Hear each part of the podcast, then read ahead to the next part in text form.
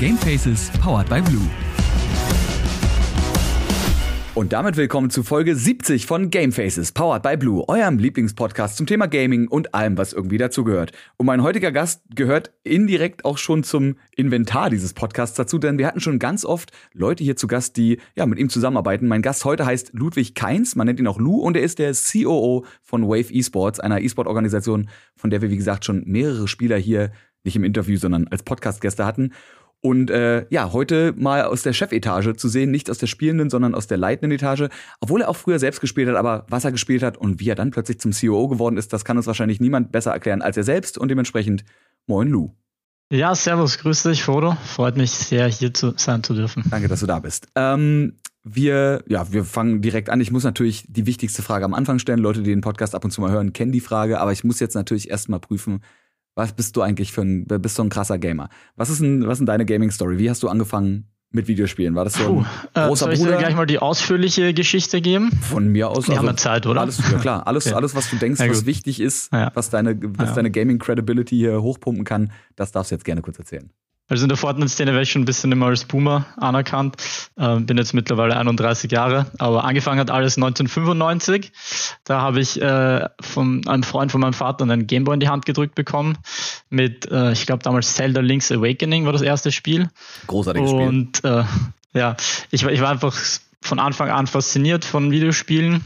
Vor allem, weil ich als Kind sehr viel äh, Energie hatte und ja, einfach bei Videospielen konnte ich die so äh, durch dieses Aufgabenlösen äh, bisschen rauslassen. Äh, Schule war immer ein bisschen zu langweilig dafür. Ich habe auch sehr viel Sport gemacht, alle möglichen Sportarten. Und das hat mich dann auch ein bisschen so geprägt, dass ich sehr competitive immer gedacht habe. Und ja, so die ersten Jahre natürlich äh, Nintendo-Konsole, äh, Gameboy. Und dann 2000 habe ich meinen ersten PC bekommen, mit Internet natürlich. Und ich habe wirklich alles gezockt äh, was die Genres angeht. Angefangen eher so mit Shooter-Games, also Quake, Unreal Tournament, Counter-Strike, äh, dann in RPGs äh, mehr so Diablo, Path of Exile, WoW.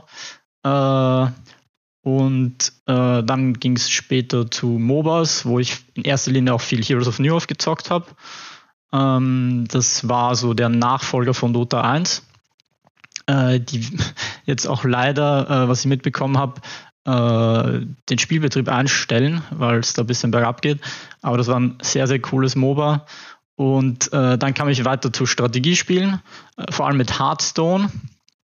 Und ja, da ist zum ersten Mal bei mir so losgegangen, dass ich auch wirklich äh, den, den Weg in die E-Sport-Szene gesehen habe. Mit Hearthstone? Ähm, davor, Genau, mit Hearthstone, weil davor war es immer sehr schwer von der, ich sag mal, vom System her äh, reinzufinden, weil du brauchtest entweder Connections oder ein Team und ähm, ja, sehr früh in den, in den Early ähm, Stages war die E-Sport-Szene jetzt, sage ich noch mal, nicht so nahbar, dass man da leicht reinkommt.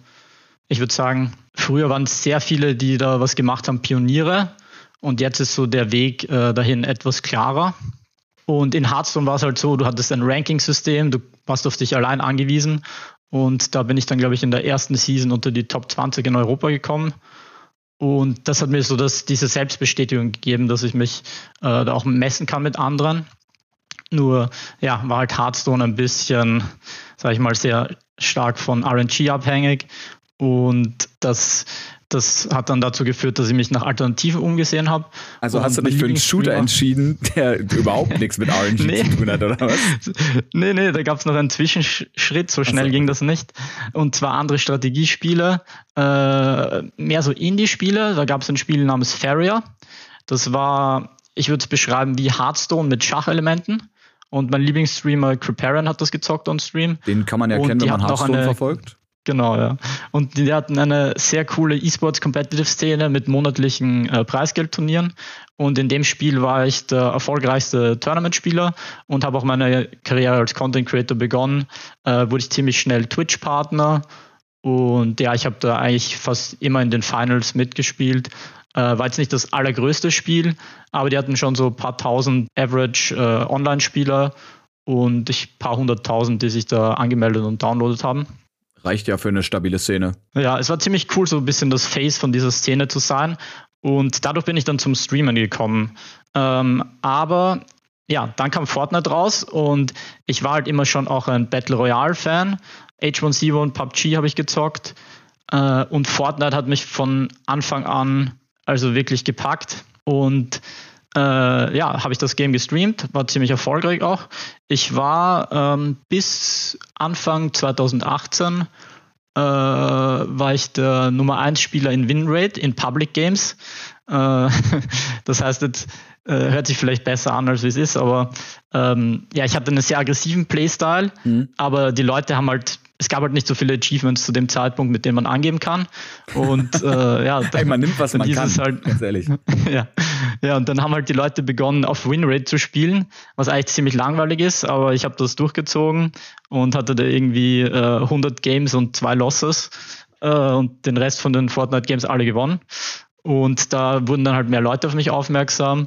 Und äh, ja, am Stream wurde ich dann auch gefragt, ob welche, ähm, ob ich im Team mit denen spielen will. Und das war noch sehr früh, Anfang 2018 oder Ende 2017 eben. Das war dann schon äh, bei Winstrike oder? Nein, das war noch viel früher. Die Fortnite-Szene hat so ausgesehen, dass es lange Zeit keine mm, Competitive-Szene gab oder besser gesagt die Competitive-Szene ziemlich underground-mäßig äh, organisiert war. In erster Linie ähm, in der französischen Szene. Epic Games wird ja von ähm, den NA Department gesteuert und äh, die haben immer keine Custom Games erlaubt. Aber die Franzosen, die haben gemacht, was sie wollen und hatten schon Anfang 2018 die ersten LAN-Turniere organisiert, während äh, auf der ganzen Welt eigentlich gar keine ähm, Custom Games erlaubt waren. Und so bin ich halt eben in die französische Szene reingerutscht. Und das war sehr spannend. Da habe ich so um die zehn LAN-Turniere mitgespielt und ja, wir waren das einzig wirklich internationale Team da und hatten dadurch auch einen sehr äh, großen Vorsprung den anderen europäischen Teams gegenüber, was dann auch dazu geführt hat, dass wir relativ schnell ähm, gesigned wurden im Sommer 2018 dann mit Winstrike. Davor waren wir bei einer französischen Organisation, die uns auch vor allem in erster Linie mit Bootcamps, mit LAN-Reisen und so weiter supportet hat und waren da immer so unter den ja, Top 5 bis Top 3 in der französischen Szene. Und ähm, als es dann internationaler wurde und in Europa losging, äh, waren wir das beste Team für, für, für die ersten internationalen Turniere und dann kamen zwei andere Teams dazu. Äh, zum einen, wer Fortnite kennt, kennt die Spiele auch, äh, mit Mongrel und Team Secret und das andere Team war Atlantis mit Mitro und die waren dann so mit uns on top äh, für, für diesen Sommer. Dann hat sich Fortnite ziemlich verändert. Äh, am Anfang hat so den Anschein gemacht, dass es mehr, wie man es von anderen Spielen kennt, äh, eher Richtung Squads und du bist halt ein Team, bleibst zusammen, vertrittst eine Organisation. Äh, aber über die Zeit ist es immer mehr zu einem äh, individuellen Spiel geworden, wo du halt als Einzelspieler antrittst und auch mehr mit deinen äh, Teammates hin und her switcht. Und ja, ich bin halt auch nicht mehr der Jüngste und ja, dann ist auch mit den Leistungen langsam bergab gegangen. Ich war noch beim World Cup Qualifier ganz gut dabei. Da war ich von, äh, ich glaube, acht Qualifiern fünfmal unter den Top 100. Äh, man hätte, glaube ich, Top 8 gebraucht und ich war Top 19 ja. in, in meinem besten Qualifier Placement. Das war ein bisschen bitter. Aber ja, das, das war so ziemlich meine Fortnite-Karriere. Äh, und ich ja, habe mir dann halt Gedanken gemacht, was langfristig ja auch, äh, auch ein guter Move wäre. Und ja, ich habe Winstrike vertreten, eine, eine damals äh, russische Organisation. Und dann ähm, Wave auch als Spieler. Und ja, damals war Wave noch ein relativ kleines Projekt, aber ich habe mich mit den Jungs von Anfang an super verstanden.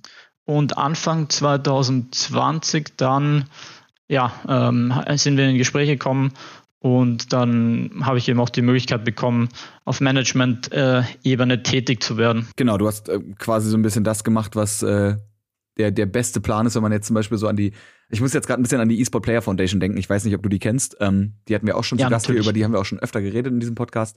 Äh, die sich ja dann auch so ein bisschen dafür einsetzen, dass natürlich auch gerade so Leute wie du dann zum Beispiel, die eben Spieler sind, äh, ja, was passiert eigentlich, wenn man irgendwann nicht mehr Spieler ist? Und da kann man dann, wie in deinem Fall zum Beispiel, einfach bei der Orga bleiben, weil du bist ja an sich als Spieler auch zu, zu Wave Esports gegangen ähm, und bist jetzt mittlerweile seit fast zwei Jahren COO. Aber ich habe noch eine Frage vorher, genau. bevor wir über deine E-Sport-Karriere reden. Du warst vorher noch fünf Jahre ja. selbstständig als Forestry Worker, also als Revierförster. Hä? Genau, ja. ja. Ähm, also, das ist jetzt ähm, äh, mehr, mehr Kontext vielleicht dazu. Ich äh, habe zu studieren begonnen mit Rechtswissenschaften, habe das ein paar Jahre lang gemacht, aber war jetzt nicht interessant für mich genug, um das dann auch fertig zu machen. Nebenbei habe ich auch ähm, in der Forstwirtschaft als, äh, ja, ich habe äh, eigentlich fast alles dort gemacht. Ähm, selbstständig äh, war ich da tätig und das war ein sehr, sehr guter Job, habe hab ich wirklich ähm, also viel Geld gemacht, aber es war körperlich so? ähm, auch sehr anstrengend. Und nein, also es war kein Förster, sondern äh, Forstarbeiter. Also ich habe äh, von Bäume fällen bis ähm, äh, Wildschutzzäune aufstellen, mhm. Bäume pflegen, also quasi die äh, die wertvolleren Hölzer ähm, freischneiden, dass die auswachsen können. Und ja, das war ein, ein sehr cooler Job, weil ich auch sehr gern äh, viel in der Natur und draußen bin. Aber es war wirklich körperlich anstrengend und man wurde da auch äh, sehr viel nach Leistung bezahlt. Also wenn man jetzt eine gewissen, ja. gewisse Fläche abarbeitet. Genau, ja. Und da war ich auch äh, wirklich äh, äh sehr gut durchtrainiert und habe wirklich äh, von in der Früh bis am Abend mit der Motorsäge die Wälder unsicher gemacht und ja, war dann ganz erledigt am Abend und ja, das ist eben auch was, was, was man dann jetzt nicht bis ins hohe Alter wirklich machen will. Aber war auf jeden Fall eine sehr coole Erfahrung. Außerdem hast du dir jetzt zumindest, ja, wenn ich irgendwann mal blöd von der Seite anmachen will, äh, als, als so typischer Gamer, der du ja schon bist, äh, du hast zumindest ja. diesen, diesen Checkbox abgehakt mit, ja, der muss auch mal was Körperliches machen, boah, die, die, diese Kinder heutzutage, ja. die wissen doch gar nicht mehr, wie das ist, körperlich zu arbeiten. Und der Ludwig so, ja, du, du doch, ich habe ich hab Bäume gefällt und dann bin ich nach Hause gegangen und habe Köpfe geklickt. Nee, das ist, das ist mir echt extrem wichtig. Ich habe jetzt bisschen so ein, zwei Jahre geslackt, was, was Sport angeht, vielleicht ein bisschen länger. Aber jetzt habe ich wieder begonnen auch zu trainieren und ja, so einfach dieser Ausgleich ist nicht nur für den Körper wichtig, sondern auch für den Geist. Mhm. Und ähm, man fühlt sich einfach ganz anders. Hatten wir auch schon äh, genug Leute im Podcast, die darüber geredet haben, Sportmediziner, die gesagt haben, dass man einfach wirklich auch mal Sport machen muss. Es muss ja nicht der krasseste Sport sein, einfach um das Gehirn mal wie so eine, wie eine Waschmaschine war, glaube ich, damals die Bezeichnung, wie eine Waschmaschine äh, anzuschmeißen und einfach andere Gehirnbereiche zu fordern, damit sich das Ganze mal so ein bisschen resettet, wenn man den ganzen Tag irgendwas mit dem Kopf gemacht hat. Ne? Also besonders ja. natürlich, klar ist äh, E-Sport natürlich auch körperlich anstrengend. Deswegen mhm. gibt es ja genug Leute, die eben auch so Physiotherapeuten und Sporttherapeuten in ihren Teams und in ihren Orgas haben. Aber es ist ja auch viel, ne, es ist ja doch viel Taktik dabei und es ist viel Nachdenken und es ist viel Reden und da vielleicht äh, im Gegenzug einfach mal vielleicht auch notfalls die Treppen hoch und runter laufen, ja, um den ja. Kopf mal zu resetten, ist vielleicht, vielleicht gar nicht mal so blöd. Ja, du hattest ja schon gesagt, du hast dich dann entschieden, als CEO weiterzumachen, ähm, weil du gemerkt hast, so, okay, die Leistung stimmt nicht mehr, aber du wolltest dann unbedingt auch direkt bei Wave wahrscheinlich bleiben, weil du dich ja als Spieler da, denke ich mal, wohlgefühlt hast in der Orga. Genau, ja. Also Wave ähm, im Management und bei den Gründern sind wir zu fünft und ja, da hat jeder so seine eigenen Rollen. Und ich bin, ich bin mich, habe mich einfach von Anfang an super mit den Jungs verstanden und deswegen war das auch schon von Anfang an ein bisschen so klar, dass ich da was Langfristigeres sah, weil ja, die, die, ich war der erste Spieler, der dort ähm, announced wurde und die Org gab es eigentlich noch gar nicht, bevor ich da war. Und deswegen habe ich mir gedacht, ja, mit den, mit den Jungs kann man auch länger was machen. Und ja, deswegen war das auch mit ein Grund, warum ich mich dann für Wave äh, als Spieler auch noch damals entschieden habe. Jetzt muss man das wahrscheinlich ganz kurz erklären, weil du hast, äh, auf der einen Seite sagst du, also ich weiß es schon, aber ne, für die Leute da draußen, die zuhören, auf der einen Seite sagst du, du bist Spieler gesigned worden, hast jetzt aber gerade eben gesagt, du hast mitgegründet. Das liegt daran, dass zu dem Zeitpunkt, als du Spieler warst, war Wave quasi noch ein Verein und irgendwann, genau. also zu dem Zeitpunkt, wo du wahrscheinlich dann auch COO geworden bist, ist aus Wave eSport, ja. dem Verein, ist dann die Wave eSport GmbH oder die Wave GmbH geworden? Richtig. Ja, bei Esports GmbH. Ja, also im Sommer 2019, äh, 7.7. war das Announcement von, von mir als Spieler äh, im Verein. Und dann genau ein Jahr später haben wir die GmbH gegründet, als wir eben sehr viel ähm, Erfolg äh, auf, auf Fortnite-Ebene gesehen haben. Damals noch mit dem Janis Z, das war ein Talent aus unserer Academy, äh, der dann eines, ich glaube, den ersten Solo FNCS gewonnen hat. Das ist die größte Championship in Europa in Fortnite. Und das hat dann einfach dazu geführt, dass wir auf Social Media rasantes Wachstum erlangt haben. Und ja, da haben wir dann alle gesagt, da ist Potenzial, da ist mehr dahinter und wir, wir machen das jetzt richtig und professionell und wollen da was Großes aufbauen. War in dem Moment, als du gesagt hast, okay, ich möchte nicht mehr als Spieler in der Orga tätig sein, sondern ich möchte eine andere Rolle einnehmen und die Orga als, ja, wie gesagt, eine GmbH-Mitgründer und eben dann als, äh, ja. ja. als wirklich von der Orga-Seite aus nach vorne bringen. War da schon klar, dass COO eine Rolle für dich ist? Oder war das so ein, ihr musstet erstmal gucken, wer, wer macht was? Ja, das hat sich so gefunden. Also ich habe, glaube ich, in, in den 20 Jahren, in, die, in denen ich als Spieler und Fan in der E-Sport-Szene bin, extrem viel Know-how, was die Community und Game-Seite angeht. Aber ich war da noch extrem unerfahren, was die ganze Industrie, ähm, was die wirtschaftlichen Seite, Partnerships ähm, und sonstige Dinge, die äh, notwendig sind, um eine erfolgreiche Organisation aufzubauen, angeht. Und ich habe mich eigentlich eher einfach aus der Liebe auch zu den Spielen äh, als nächsten Schritt viel mehr in einer Coaching-Position gesehen. Aber das war einfach zu dem Zeitpunkt nicht so wichtig wie die grundlegende Struktur der Organisation aufzubauen. Ich habe zwar für ein Turnier, für den Duo FNCS damals, habe ich äh, Queasy und Trulex gecoacht, zwei Fortnite-Spieler. Die wurden da Platz drei in den Qualifier und Platz zwei in den Finals, also war ziemlich großer Erfolg. Ich glaube, die haben irgendwie, ich glaube, 80.000 gewonnen oder 60.000 oder so. Ähm, das war cool. Ähm, ich glaube, ich hätte auch einen sehr guten Job weiterhin als Coach gemacht, aber einfach, ähm, was zu dem Zeitpunkt wichtiger war, war einfach diese generellen ähm, Grundgerüste in der Organisation. Und ja, ich, ich, bin, ich bin auch einfach einer so, der halt den ganzen Tag vom PC sitzt und deswegen bin ich so quasi äh, bei Wave so die Ansprechstelle für, für fast alles. Vor allem was die internen ähm, Dinge anbelangt, ähm, aber jetzt auch projektbezogen, wenn wir irgendwie Bootcamps machen, äh, ja, mit einem großen Fokus auf den E-Sports-Bereich, aber ich bin auch sehr aktiv, was, was unsere Social-Media-Kanäle ähm, angeht. Äh, da mache ich unter anderem auch den Twitter-Account zurzeit, weil wir eben jetzt nicht wirklich wen hatten, der das ähm, machen konnte. Also man muss auch viel in unserem frühen Stadium auch noch so überall anpacken. Das ist, glaube ich, auch ganz wichtig. Äh, und deswegen ja mit äh, CEO und so Titel, das, das ist halt nach außen hin vielleicht mhm. äh, wichtiger, aber intern haben wir eine extrem flache Hierarchie und wir packen halt alle an da, wo es notwendig ist. Da finde ich, sieht man eben auch, dass E-Sport so erfolgreich, wie es als Gesamtes ist, äh, trotzdem irgendwie immer noch so ein bisschen in den Kinderschuhen steckt und äh, sowohl auf großer globaler Ebene als eben auch wie bei euch dann auf, auf Einzelorga-Ebene. Für euch da draußen, falls ihr es noch nicht wusstet oder bis jetzt auch noch nicht gegoogelt habt, können wir vielleicht mal ganz kurz erklären, auch wenn es, wie du gerade eben schon gesagt hast, nur ein Titel ist, was ein COO eigentlich ist. Also COO steht für Chief Operating, äh, Chief, Chief Operations Officer, korrekt? Ja, Chief Operating Officer. Kommt halt auch aus dem Englischen, gibt es vielleicht in, in, im Deutschsprachigen nicht so, vielleicht so Betriebsleiter, im Deutschen, aber ähm, ja, ich bin, wir haben einen C CEO, äh, das ist mehr der, das, äh, der uns legal als Geschäftsführer ähm, auch ähm, vertritt und auf der Business-Seite in erster Linie. Äh, dann haben wir einen, den Ivo, der ist für Partnerships und Finances zuständig.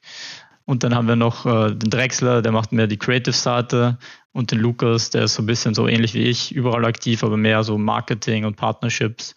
Ähm, also ja, wir haben fünf Leute im Management, die halt alle so mehr ihre Teilbereiche haben, sage ich mal. Aber mein, mein Fokus ist mehr so, ich bin das Bindeglied zwischen den meisten Sachen, ähm, mache sehr, auch sehr viel Administratives und die Planungen und probiere halt auch immer so den Kalender vor allem in, in, im Auge zu haben, dass alles zum richtigen Zeitpunkt passiert.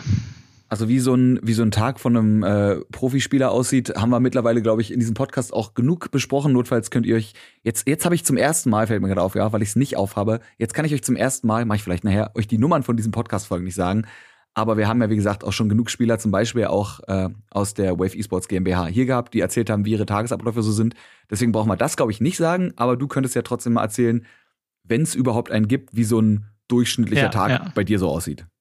Ja, ich versuche so zu halten, dass ich am Vormittag äh, Mails und Meetings mache.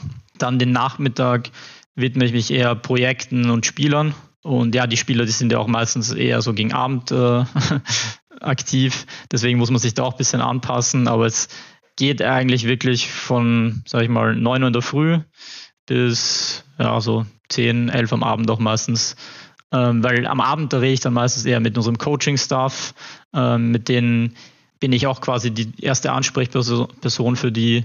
Äh, jetzt in Valorant haben wir sehr starkes Team auf die Beine gestellt, äh, was wirklich lange gedauert hat, aber wir sind auf Nummer sicher gegangen, dass wir da äh, wirklich die besten Picks auf jeder Position finden. Aber ja, es ist jetzt nicht so, dass ich äh, einen sehr geregelten Arbeitsplan habe, sondern eher mich da dran stört, was halt gerade am wichtigsten ist. Ich meine, es ist ja auch so ein bisschen im, im Titel drin, ne? du bist der Chief Operating Officer, also Operating ja. ist ja so die, das, das Tagesgeschäft einfach, was natürlich Ganz genau. irgendwo, klar, hat man eine, eine grundlegende Richtung vorgegeben von dem, was man tun und was man erreichen will. Ich meine, ihr habt ja auch als als Firma, die natürlich auch wirtschaftlich orientiert denkt, habt ihr Pläne, was ihr schaffen wollt.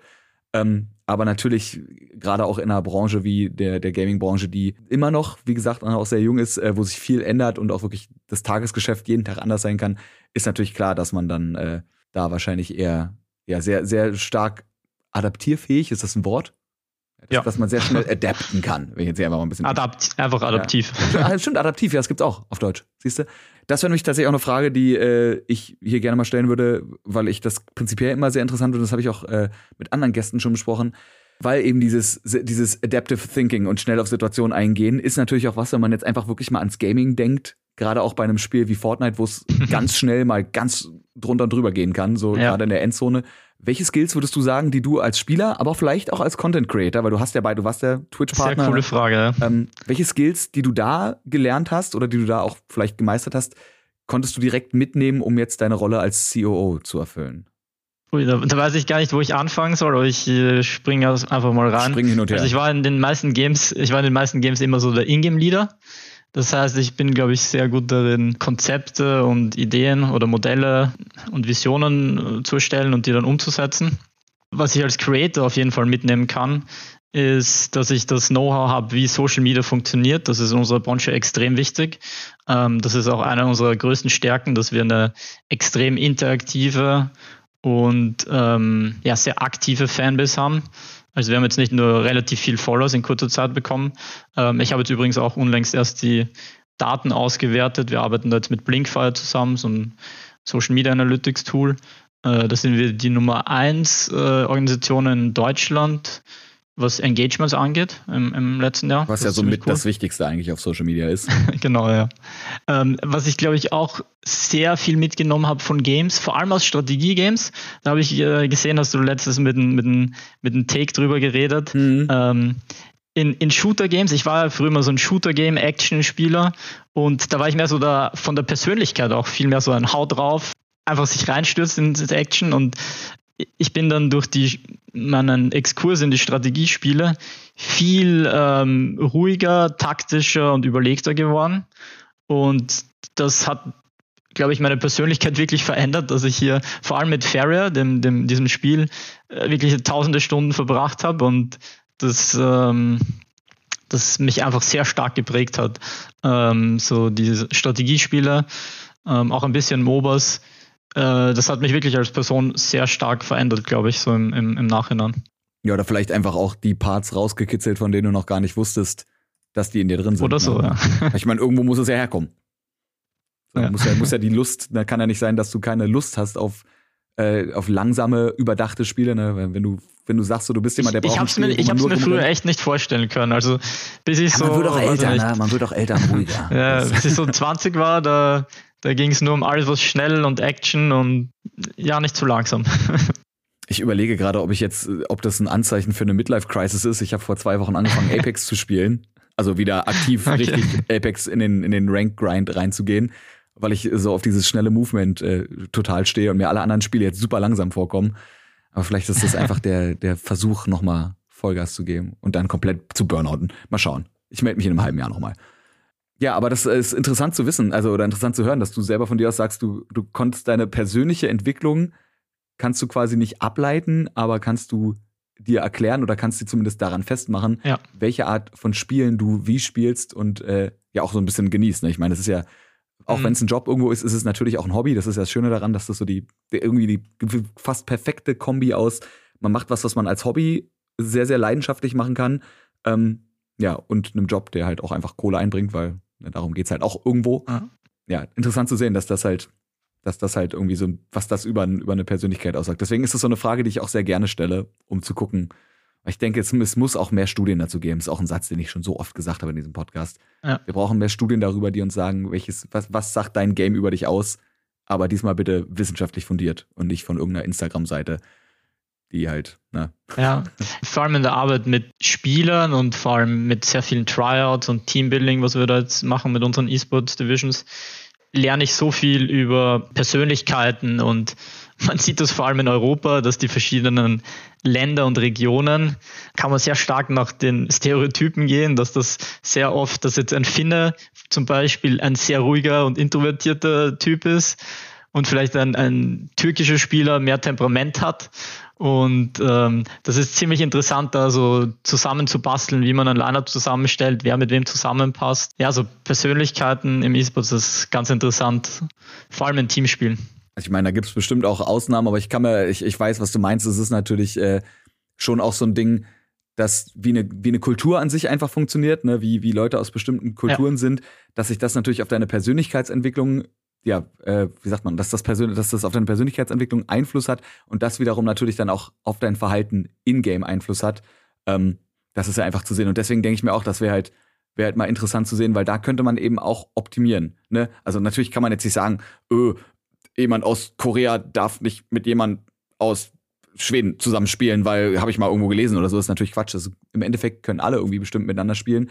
Aber einfach um da vorher zu wissen, okay, auf was könnte man achten, was könnten wirklich genau, Knackpunkte ja. einfach sein, wo Leute aneinander geraten könnten, weil es dann auch einfach wirklich Missverständnisse gibt, weil man eben aus, aus anderen ja. äh, Ländern kommt. Genau, vor allem wie du angesprochen hast, Missverstä Missverständnisse ist ein extrem wichtiger Punkt, den man da auch klären muss. Wir haben für, für unser Valorant-Team ein sehr bunt gemischtes Lineup, aber dafür haben wir einen super tollen ähm, Mental- und Performance-Coach, den Mr. G äh, der uns da wirklich auch bei der Kommunikation hilft und alle Sachen von, von, von Grund auf abklärt und auf Nummer sicher geht, dass die da auf einem Nenner sind, auch alle. Und im Endeffekt kann es ja äh, genauso wie es ein Nachteil sein kann, weil es eben Risiken mit sich bringt, kann es ja natürlich auch ein Vorteil sein, weil natürlich ne, fünf verschiedene Herangehensweisen an ein Spiel, wenn man es eben richtig macht und das richtig analysiert, kann man ja gucken, okay, wer hat hier vielleicht in welcher Situation den besten Approach ähm, und wer kann von wem wie lernen. So.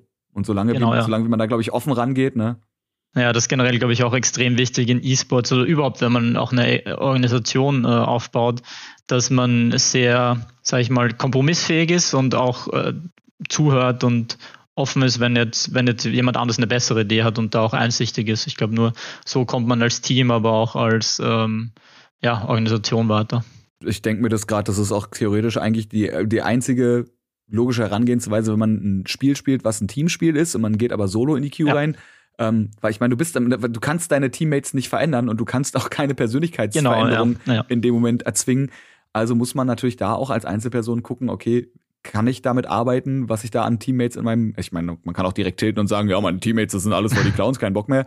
Aber ja. dann, äh, dann kleimt man nicht, dann wird man nicht besser, ne? Also muss man da eben gucken, okay, was habe ich, genau, ja. wie kann ich damit arbeiten? Und vielleicht habe ich sogar mal Unrecht gehabt oder vielleicht ist die Idee von meinem Mate, die für mich jetzt total schwachsinnig klingt, vielleicht ist die doch gut, nur weil ich so ja, noch nie probiert Einsichtigkeit. habe. Das ist auf jeden Fall auch noch ein Skill, den, den, den man auf jeden Fall auch vom Gamen mit einbringen kann. Jetzt auch so zur echten Arbeitswelt, sag ich mal. Mhm. Teamfähigkeit. Ist der Job eigentlich so, wie du ihn dir vorgestellt hast, wenn du dir überhaupt irgendwas vorgestellt hast? Oder war es bei dir nur so, dass du gesagt hast, nee, ich möchte die Organisation und generell E-Sports einfach voranbringen, also gucke ich jetzt wie ich einen Job kriege, der mir genau das ja, ermöglicht. Das, das hat sich sehr organisch ergeben. Ich glaube, keiner hat wirklich gewusst, was da dann genauso auf ihn zukommt. Ähm, und ja, es gibt jeden Tag mindestens eine große Überraschung, der man sich stellen muss. Ähm, manchmal fühlt es sich so ein bisschen an, als kämpft man gegen eine mehrköpfige Hydra und du schlagst den einen Kopf ab und dann wachsen zwei nach und das sind so die Probleme, die zu lösen sind. Aber ja, man, man, man muss schon wirklich sehr viel Druck standhalten können und braucht viel Sitzfleisch. Ich glaube, das ist auch ein Skill, den man als Gamer sehr, sehr gut developen kann. Äh, aber ja, es macht halt Spaß und deswegen, deswegen ist auch hier dabei. Und ich bin so motiviert und happy, ähm, da mitwirken zu können, weil ich glaube, wenn du als Person etwas findest, was du auch aus Leidenschaft machen kannst, dann machst du einen viel besseren Job und gibst da viel mehr Energie rein. Und wenn du dann halt noch auch äh, beteiligt bist an, an, an, an dem ganzen Projekt, dann ähm, ist es wirklich ein Grund, nichts anderes zu machen. Und ich habe jetzt in den letzten zwei Jahren, ich habe davor in meiner Zeit als Spieler mindestens acht Stunden am Tag, äh, acht Stunden am Tag gezockt, manchmal auch so zwölf oder mehr. Und äh, ich habe in den letzten zwei Jahren absolut gar nichts mehr gespielt. Also ich habe eine kurze Ausnahme gemacht, als New World rauskam. Ähm, das für zwei Wochen ein bisschen härter gegrindet, aber sonst wirklich, äh, ich habe keine Zeit, aber ich habe jetzt auch nicht die Energie. Ich stecke das alles nur mehr in äh, Wave und E-Sports rein und ähm, das macht mir auch, das ist fast wie ein, wie, ein, wie ein Videospiel an sich. Also du hast so auch deine Challenges und deine Quests, die du erledigen musst und kannst halt auch ähm, besser werden und äh, Level-Ups dazu verdienen.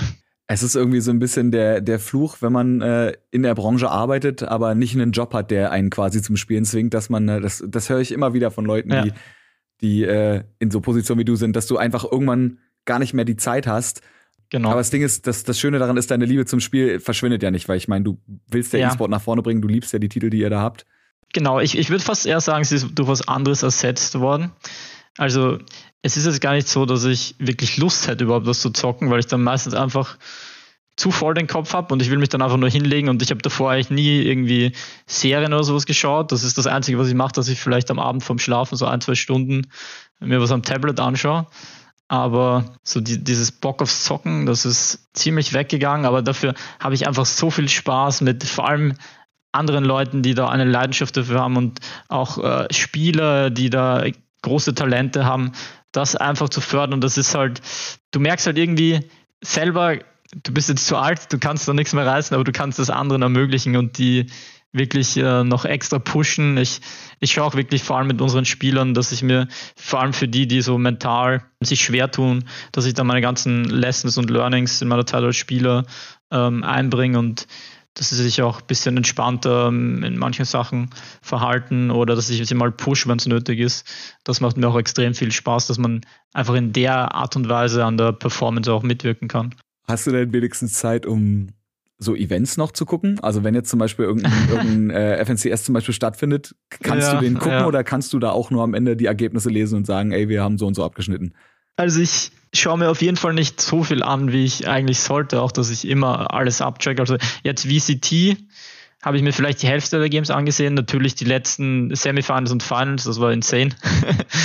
äh, war so crazy. Ja, dass da Aber einfach so eine, so eine Orga aus Polen plötzlich ja. ankommt und alles und jeden kaputt macht, ist halt, ne? Also für die, die es nicht mitbekommen ja. haben, äh, VCT, die Valorant Championships Tour, glaube ich oder? Ja, Valorant Champion Tour, ja. Oder Champion Tour. Da war jetzt äh, das, das große Major und äh, sehr zur Überraschung vieler sind viele der, der großen mhm. Teams äh, rausgeflogen. Also so, so Sentinels zum Beispiel ja. ja auch sehr schwach abgeschnitten. Und äh, Ascent aus Polen, ja. ein Team, mit dem irgendwie gefühlt keiner gerechnet hat, wo auch nicht ein richtiger Starspieler an sich drin war, so, also kein, den man so richtig kannte, die das Ding einfach geholt haben. E-Sport, großartig. Da geht sowas einfach. Ja, auf, ja, auf europäischer Ebene ja, waren Ascent schon recht bekannt. Ja, so. Die haben halt auch dann einen super, super guten türkischen Spieler, den Sinat. Legende, aber ja. Ja gut, okay, von dem, ja stimmt, von dem Sinat, um den Sinat muss man schlau rumspielen und einfach äh, auf den anderen Spot gehen. Das ist die einzige Art, wie man den, genau, den, den darf man ja. nicht head-on fighten. So, da muss, wenn du weißt, der steht auf A, dann gehen wir eben alle auf B. Immer da, wo Sinat nicht ist. Ja, aber wie, also du meinst, du kommst, äh, du würdest gerne mehr gucken, wenn es geht, aber kommst nicht dazu. Ja, vor allem, dass ich auch äh, wirklich weiß, was abgeht in der Szene und in der Community. Aber Events sind halt doch auch sehr langwierig. Ja, ich, ich schaue halt schon, also wenn wir spielen, dann schaue ich immer zu. Vor allem, ja, mit unseren Teams versuche ich auch möglichst viel die Scrims mitzuverfolgen. Aber ja, es ist halt, gibt halt immer was zu tun auch. Wenn du dann daneben stehst, kitzelst dir gerade bei den, bei den, äh, gerade bei den Fortnite-Scrims, kitzelst dir dann trotzdem noch so ein bisschen in den Fingern, dass du sagst so, oh, da hätte ich, hätte ich jetzt auch gerne mitgemacht oder so richtig merkst du, oh, da hätte ich jetzt in der Situation hätte ich jetzt anders gehandelt aus deiner Profizeit quasi? Ja. eher Valorant hätte ich so Bock, ähm, Teil eines Teams zu sein, aber ja, das in dem Alter macht halt einfach keinen Sinn mehr. Und ähm, ja, ist jetzt auch keine wirklich realistische Option. Aber es ist eher so, dass ich, wenn ich unseren Spielern zuschaue, dass ich extrem nervös bin auch. Also das ist ganz anders als wir als Spieler. Das kann man gar nicht beschreiben, dieses Gefühl, weil du halt, du schaust halt zu, aber kannst nichts an der Sache dran ändern. Und das ist so, mhm. ja, das Schicksal äh, von Wave ist jetzt in den Händen von, von, von deinen Spielern und du wünschst dir halt einfach, dass alles gut geht. Und ja, wir hatten ja auch schon mega Erfolge in Fortnite, wo wir dreimal die Fortnite Championship gewonnen haben. Und das sind dann halt immer, kann man gar nicht beschreiben, wie das halt ist. Also, ja. Ich, ich stelle mir das auch gerade vor, weil du, für dich muss das ja so, so Double-Conflicting sein, weil du bist natürlich auf der einen Seite, ähm, möchtest du einfach, dass dein Team gewinnt, weil ich meine, es ist ja deine Firma quasi. Du möchtest einfach, dass die Leute, die ja. ihr heranzieht, mehr oder weniger, dass die das Ding dann rocken und du am Ende sagen kannst, so wir als Team, als, als äh, Wave eSport haben gewonnen. Auf der anderen Seite, du hast es gerade eben gesagt, es ist natürlich auch einfach aus rein wirtschaftlicher Sicht, so krass wie das jetzt klingt, aber ich finde, das kann man auch mal sagen, ist es natürlich auch wichtig für euch als, als, ne, als Team gut zu performen. Es geht jetzt nicht bei jedem Turnier ums Überleben, aber es ist halt, jeder Erfolg äh, hilft uns halt einen Schritt weiterzukommen und ähm, äh, ein paar Monate zu überspringen und ähm, ja, das, das nächste Level zu erreichen. Und deswegen ja, wünscht man sich halt wirklich aus mehreren Gründen, dass es gut geht. Das packt einen halt auch, kann man das auf der, dieses äh, Putzi on the Map hätte ich jetzt gesagt, das packt dich auf die, das kann man auf Deutsch nicht sagen, ne? das packt dich auf die Karte der Leute, das klatscht dich ins Bewusstsein der Menschen rein, wenn dann in mehreren äh, Turnieren dann eben der Name Wave eSport irgendwo fällt. Also, na gut, wenn es jetzt drei, drei hintereinander gewonnene äh, Fortnite Championships sind, das ist, das ist einfach nochmal ja. was anderes, so das kann man auch nicht ignorieren. Aber selbst die kleineren Erfolge ist natürlich einfach wichtig, weil es wahrscheinlich wichtig ist, möglichst äh, consistent einfach dran zu bleiben und immer wieder zu zeigen, so wir sind als E-Sport-Orga eine Orga, die durchaus eben nicht zu, ja, zu vernachlässigen ist. Über die Orga übrigens äh, reden wir beim nächsten Mal. Und äh, okay. weil ich das gar nicht erwarten kann, würde ich an dieser Stelle alle, alle so, oh Gott, macht er nicht wirklich. Macht er, zieht jetzt hier nicht wirklich vor, vor 40 Minuten zieht er nicht hier wirklich jetzt einen Schlussstrich. Aber doch, Leute, ich mache das jetzt einfach. Richtig krass. Weil natürlich, äh, nicht natürlich, aber wir haben uns äh, den werten Herrn Ludwig nochmal eingeladen. Nächste Woche ist er nochmal da. Und dann äh, quatschen wir nicht so viel über ihn, sondern wir gehen noch einen Schritt weiter. Wir gucken uns das große Ganze an und äh, reden dann noch ein bisschen mehr über die Wave Esports GmbH und wie es da so abläuft. Aber Ludwig, an der Stelle erstmal vielen, vielen Dank, dass du uns äh, hier so viel Einblick gegeben hast in dich, in dein Leben als Gamer und vor allem natürlich auch in deine Rolle als COO bei Wave Esports. Weil darum geht's ja in dem Podcast, ne? Wir wollen ja lernen, was machen die Leute in der Gaming-Branche eigentlich, wie sehen die Jobs aus und ich denke, da haben wir jetzt einen ziemlich guten Einblick bekommen. Das war, jo, das war ein sehr Sounds gut. Das, Bis zum nächsten Mal. Das war ein sehr krasser Schlussstrich, aber jetzt, jetzt, ist, jetzt ist eh zu spät. Ludwig, wir hören uns ganz bald wieder und, beziehungsweise wir hören uns gleich wieder. Und ihr da draußen, wir hören uns hoffentlich nächste Woche wieder bei Folge 71 von Game Faces. Bis dann. Ciao.